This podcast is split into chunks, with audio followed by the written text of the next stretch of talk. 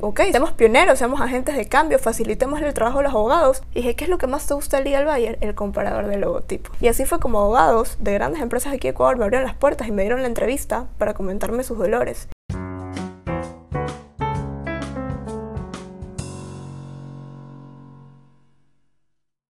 Hola, hola, bienvenidos a Ella Vuela. Hoy estamos con Claudia Cervantes, abogada y cofundadora de Legal Badger, la primera plataforma de vigilancia marcaria que trabaja con inteligencia artificial. Actualmente opera en distintos países de la TAM y está en camino a Estados Unidos. Bienvenida, Claudia. Hola, Andrea, gracias por la invitación. Gracias por estar aquí. Este es un tema súper interesante para cualquier em- emprendedor que esté buscando proteger su marca y, y vigilarla también. Sí, Me gustaría empezar con un elevator pitch. ok. Imagínate que estás entrando a un elevador y te encuentras a un o una inversionista potencial para Legal Badger. ¿Cómo le describirías tu negocio en estos pocos segundos que tienes para conversar con esta persona? Bueno, pues creo que describiría Legal Bayer como el primer comparador de logotipos con inteligencia artificial que está operando en la TAN y que está próximo a abrir mercado en Estados Unidos. Eh, es una herramienta sumamente poderosa que no solo le permite a los abogados saber qué tipo de logo pueden registrar, sino a todo el mundo. Estás democratizando el acceso a, a verificación de marcas, porque por lo general ha habido un proceso muy, quiero decir, tedioso, puede ser, Sí, para obtener información de marcas. Sí, eh, sobre todo en Ecuador, que tiene una base de datos cerrada y en el cual cuando un emprendedor quiere verificar, más bien saber que si su nombre de marca puede ser registrado, eh, tiene que pagar una búsqueda. ¿Y qué pasa si ese nombre ya está tomado? Tiene que pagar otra Tienes que- búsqueda Tienes más. que pagar otra búsqueda. Y si otra vez ese nombre está tomado, tienes que pagar otra búsqueda y pagar otra búsqueda. Y son 16 dólares más 16 dólares más 16 dólares. Y la plataforma eliminaría este proceso. Exacto. Legal Bayer, al haber creado su propia base de datos con información pública, eh, obviamente autorizada, Claro. Eh, te permite a ti poder hacer varias búsquedas preliminares y te ahorra eso de estar pagando 16 dólares a la oficina de propiedad intelectual cada vez que quieras saber si puedes registrar un nombre. Entonces Legal Bayer te ayuda a eso y aparte te permite comparar tu logotipo versus otras marcas que ya han querido ser registradas o están registradas en Ecuador. O sea, tiene toda una base de datos histórica.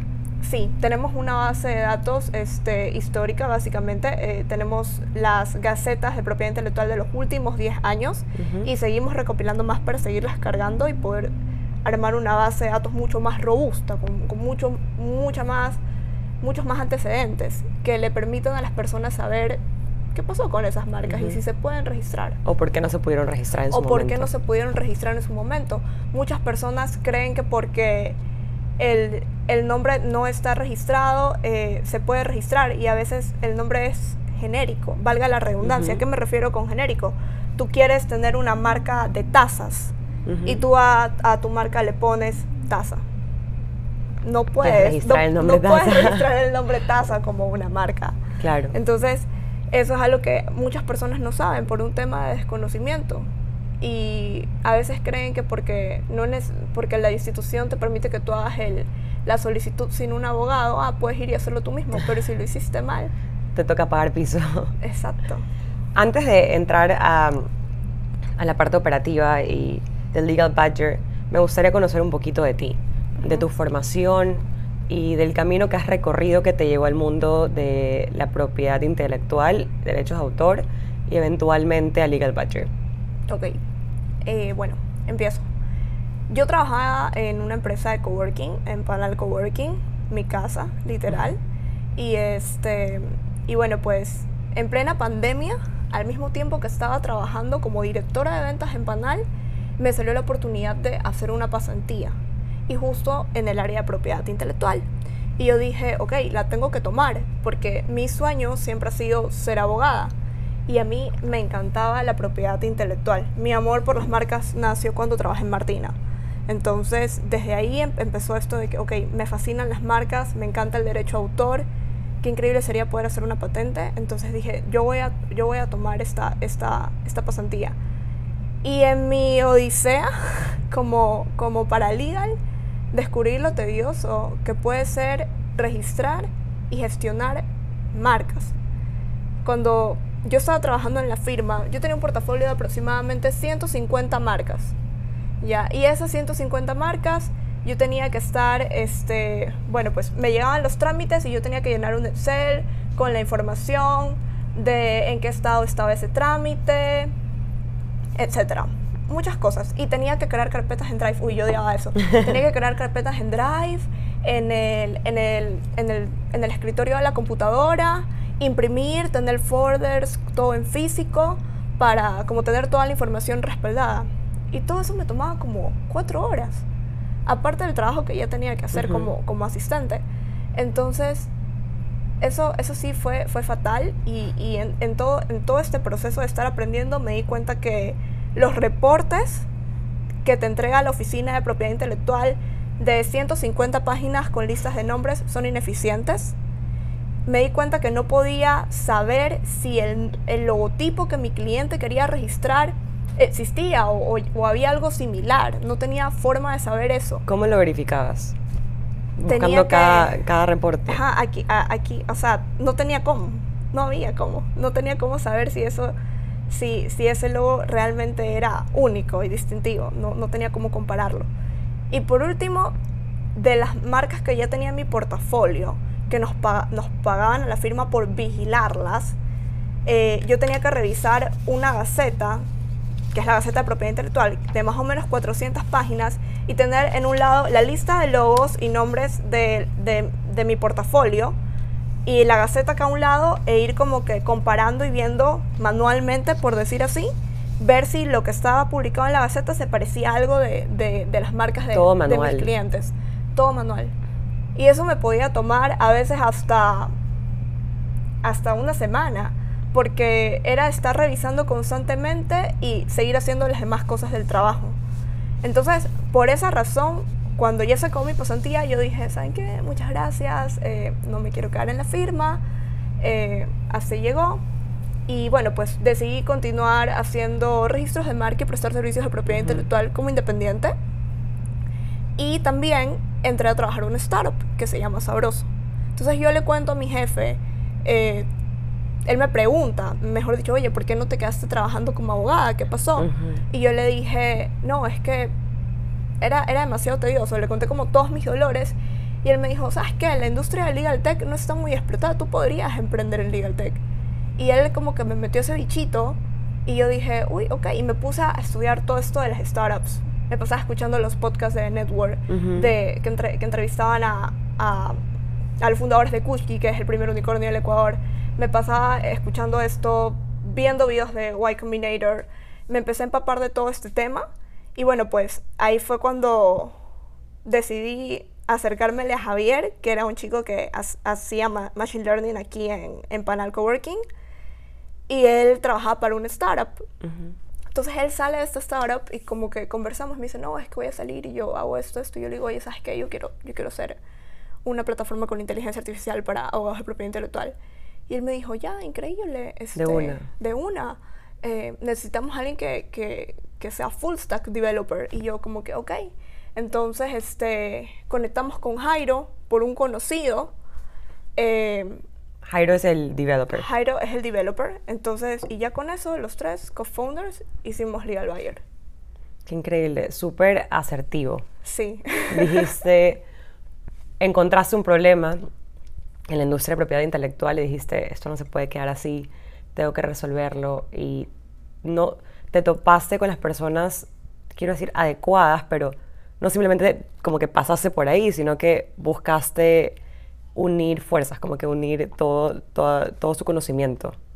Sí, la verdad es que, es que yo siempre digo que somos los tres mosqueteros, que en serio sintetizamos muy bien la forma de trabajar.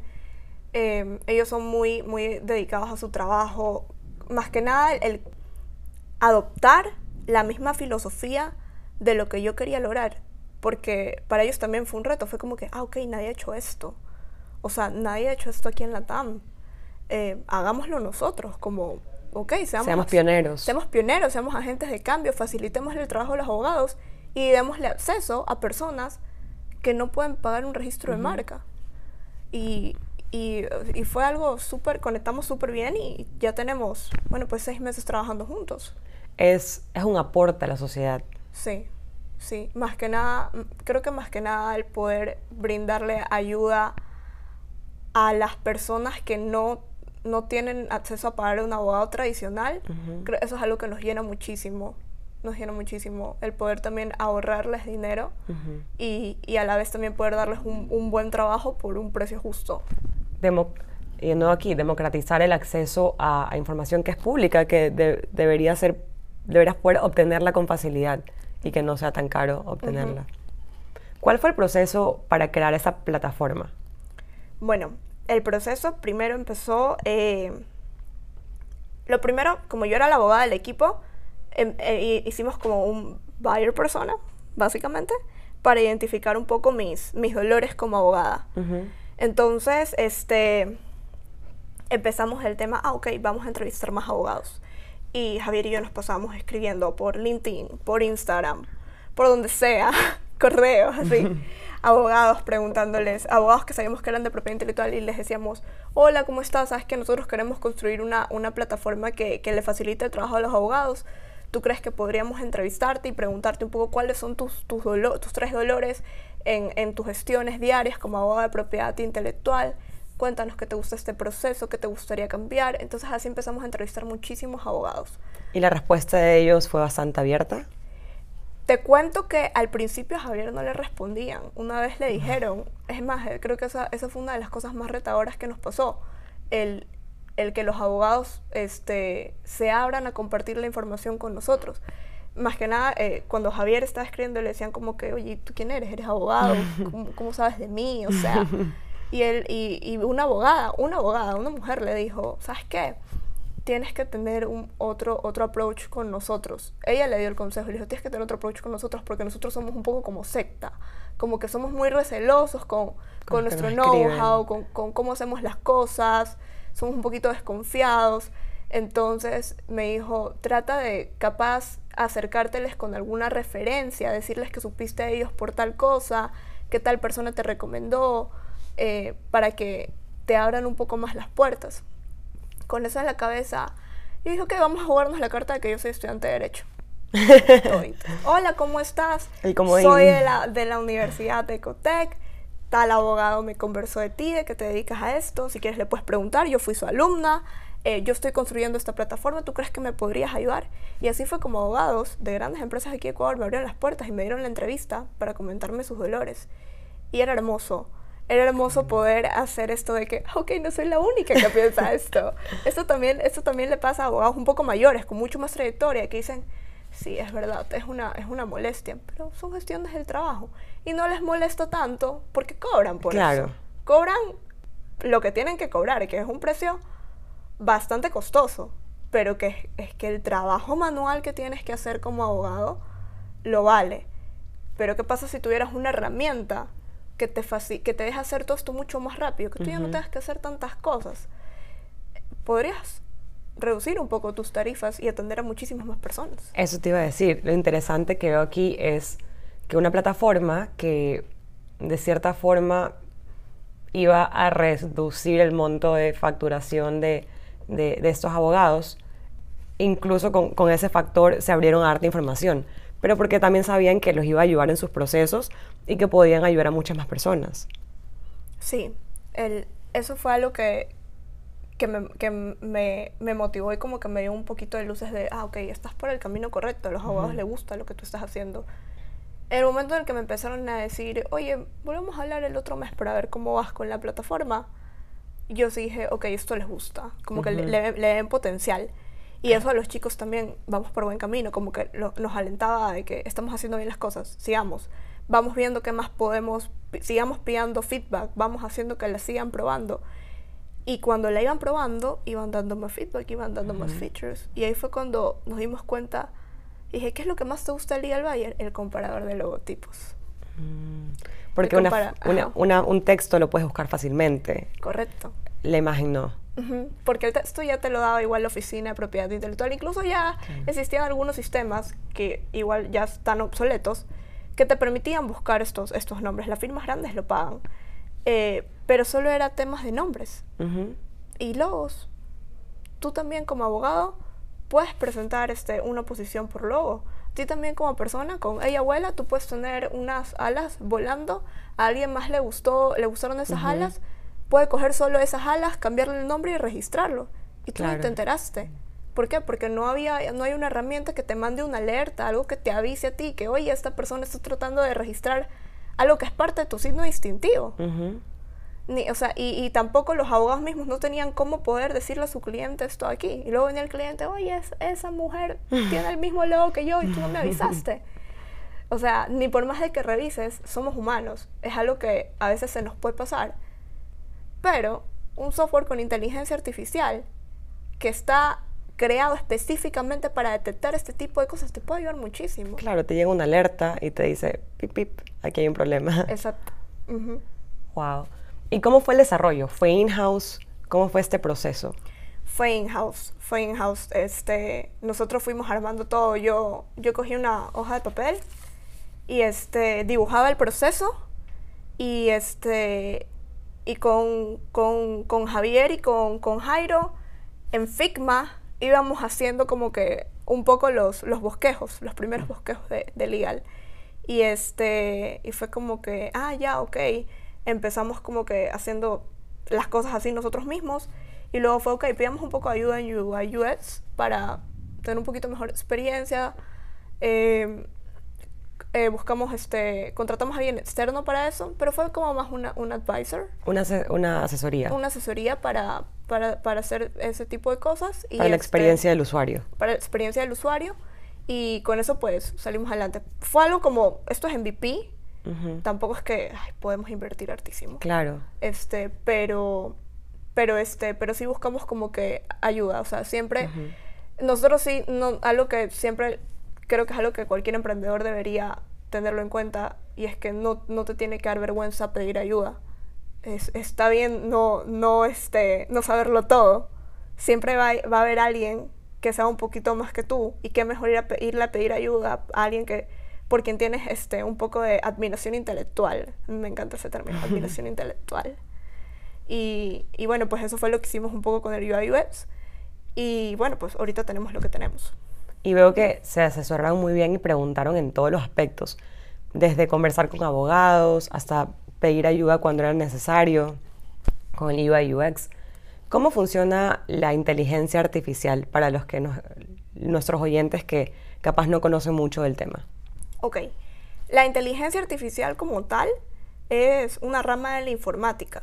Es un sistema creado que permite realizar tareas humanas, tomar decisiones, este, también incluso te permite crear muchísimas cosas. Tú le puedes preguntar algo a ChatGPT y él te da la respuesta. Incluso es hasta honesto, si hay algo que no lo sabe te dice, uy, no lo sé. ¿Sí? Sí, te lo juro, haz la prueba. Eso es un poco la, inteligencia artificial.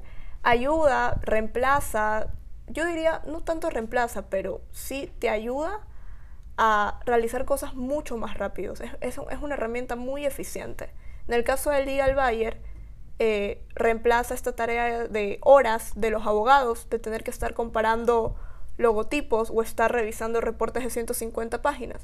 No, aquí ya esto ya te da resultados exactos.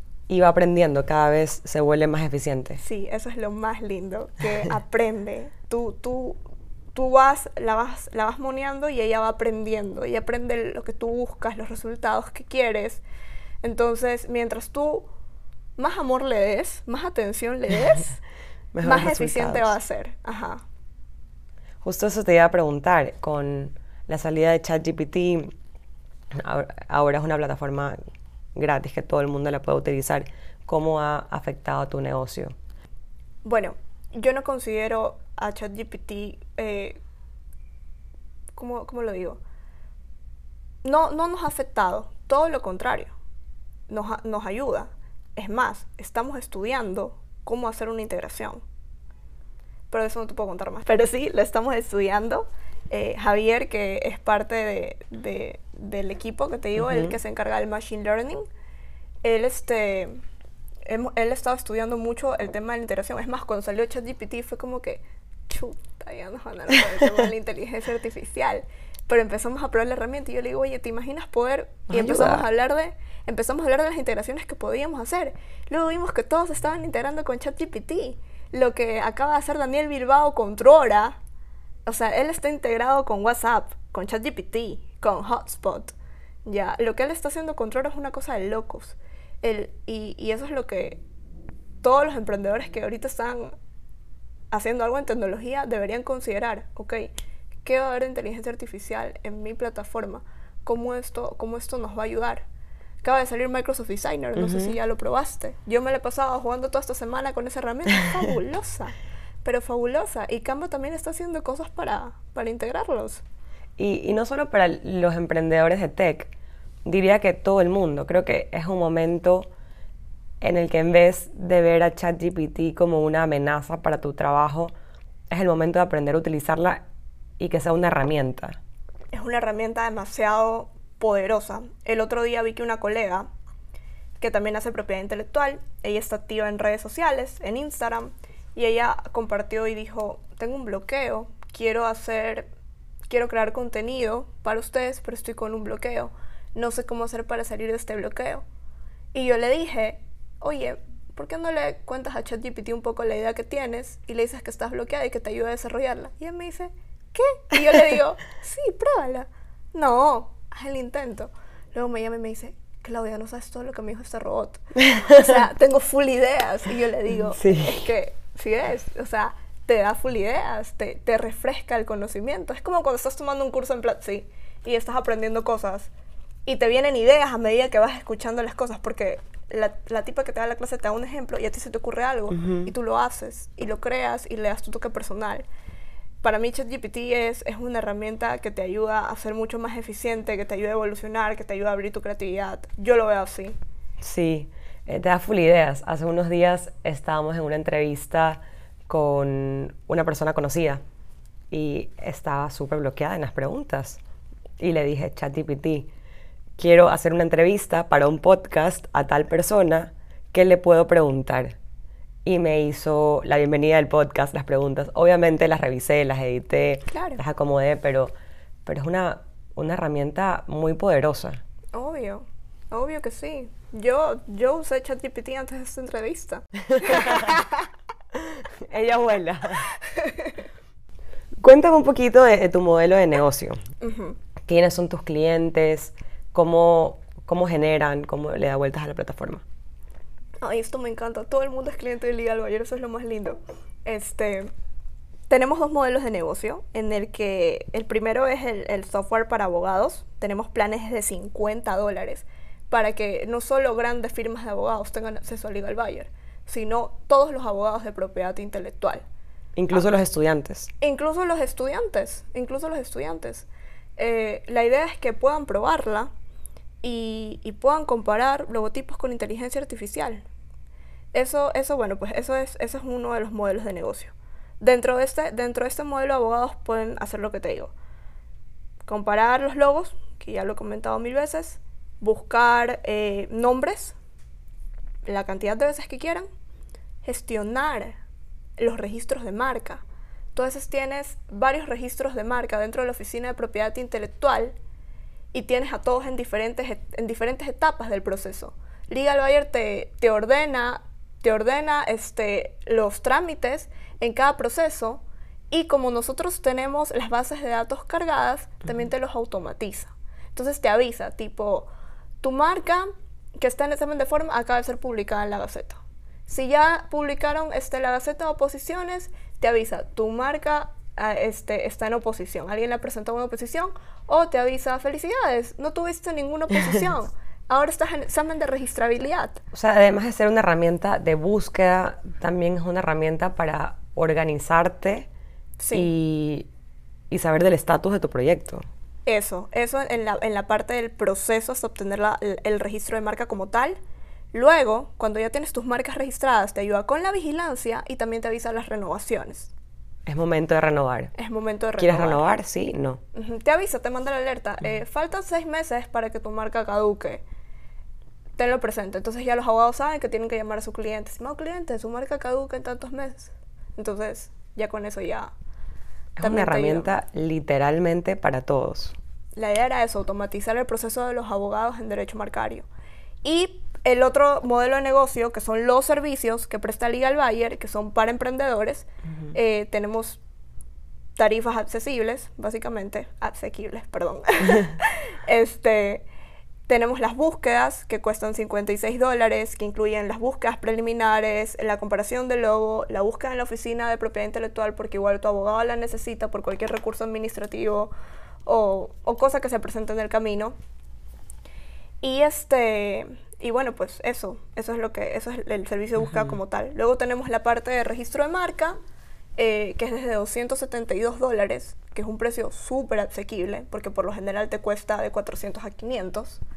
Y también tenemos ya la parte, yo le digo el post-registro, la Ujú. vigilancia, eh, que cuesta 56 dólares al año.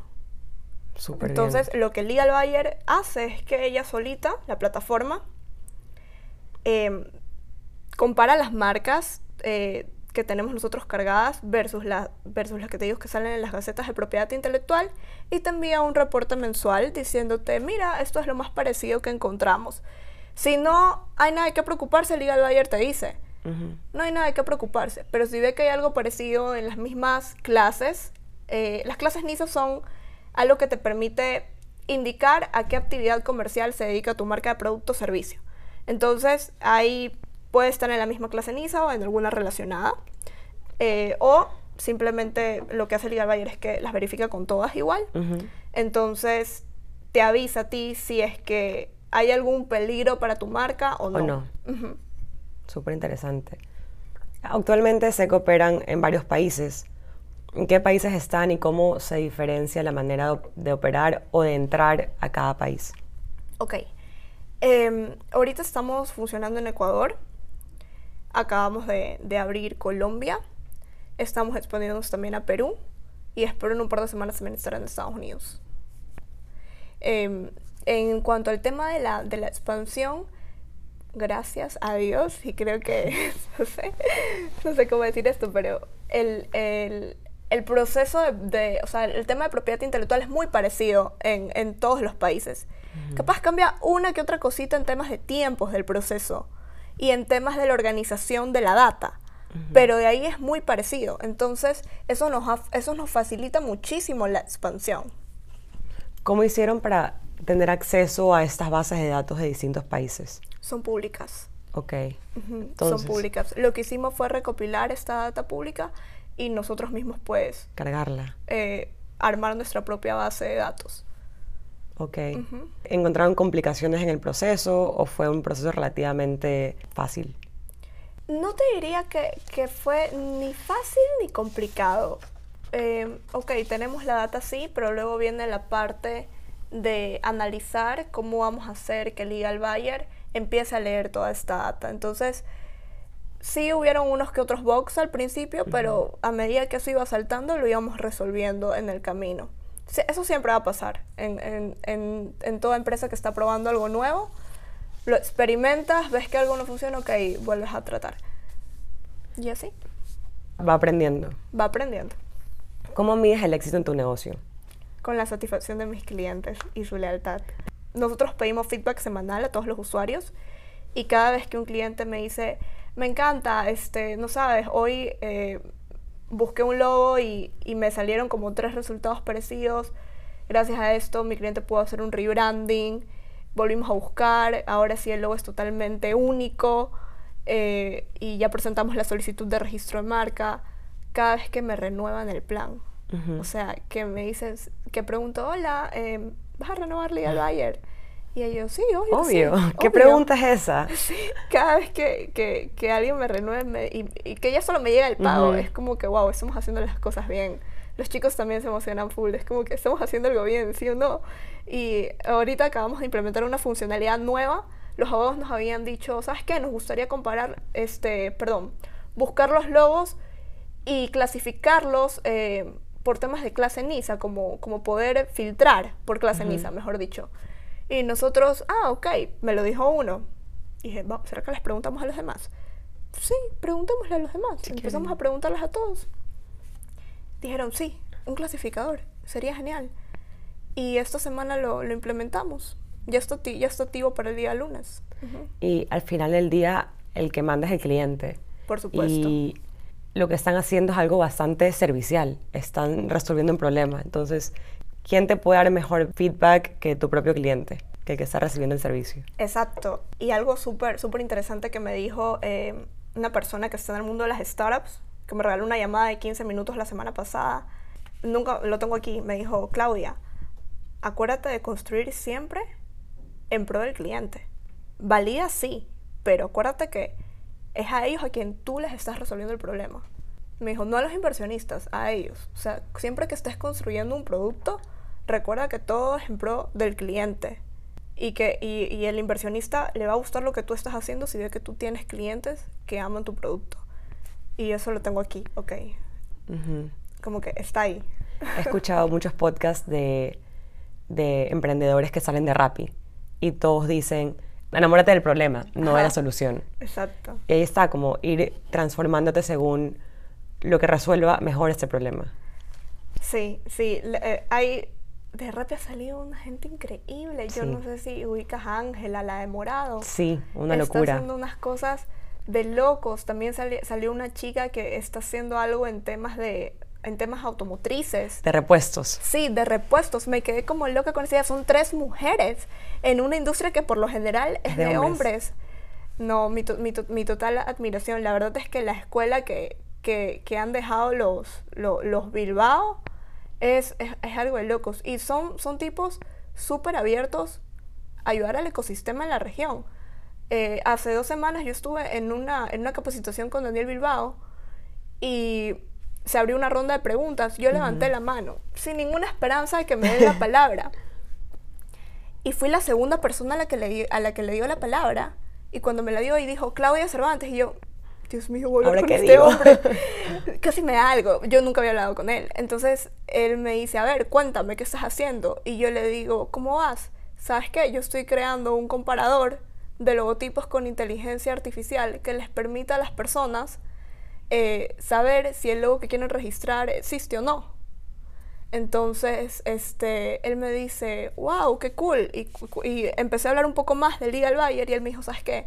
Me encanta todo eso que nos reduzca a los emprendedores el tener que tratar con abogados. y yo dije, ah, ok. Yo soy abogada. Yo soy abogada, pero, pero en el momento en el que Daniel Bilbao me dijo eso, fue como, wow, vamos bien. Vamos por buen camino. Vamos por buen camino, ajá. Sí, y lo que mencionaste esas dos chicas, de Ángela de Soy Morado y, y, los de Autorepuestos, lo que tienen en común todos esos emprendedores es que buscan resolver problemas, buscan aportar a la sociedad. Me encanta. Para, para terminar, cuéntanos un poquito de, de tus siguientes proyectos. Bueno, em, básicamente ahorita lo que queremos hacer es expandirnos queremos implementar un, eh, un poco más de inteligencia artificial en, en la plataforma. En eso, en eso pues estamos, estamos ahorita. Te puedo decir que eso es un poco el, el futuro de, de, de, Legal Buyer. Acabamos de aplicar a Y Combinator, estoy esperando una respuesta. Lo mejor para el final. bueno, ya tenemos un antecedente. Orlando Espinosa entró hace años con MIPOS. Eh, espero espero entrar. espero entrar así, no sea la primera, la segunda, capaz de la tercera, vamos a seguir aplicando. Eh, y eso, pues, eh, seguir validando Legal Buyer, que ahorita está en, en MVP y, y, que, y que, tiene, que tiene usuarios, que tiene clientes. En eso estamos ahorita. Claudia, estoy segura que vas a entrar. Tienes tremenda herramienta aquí. Gracias. Estás revolucionando la industria y ofreciendo soluciones para un problema real, que lo vivimos todos, las empresas, los abogados, los emprendedores. Y te felicito, estoy súper orgullosa de ti. Me encanta verte creciendo. Gracias a todos por escucharnos y nos vemos pronto. A volar. Bye.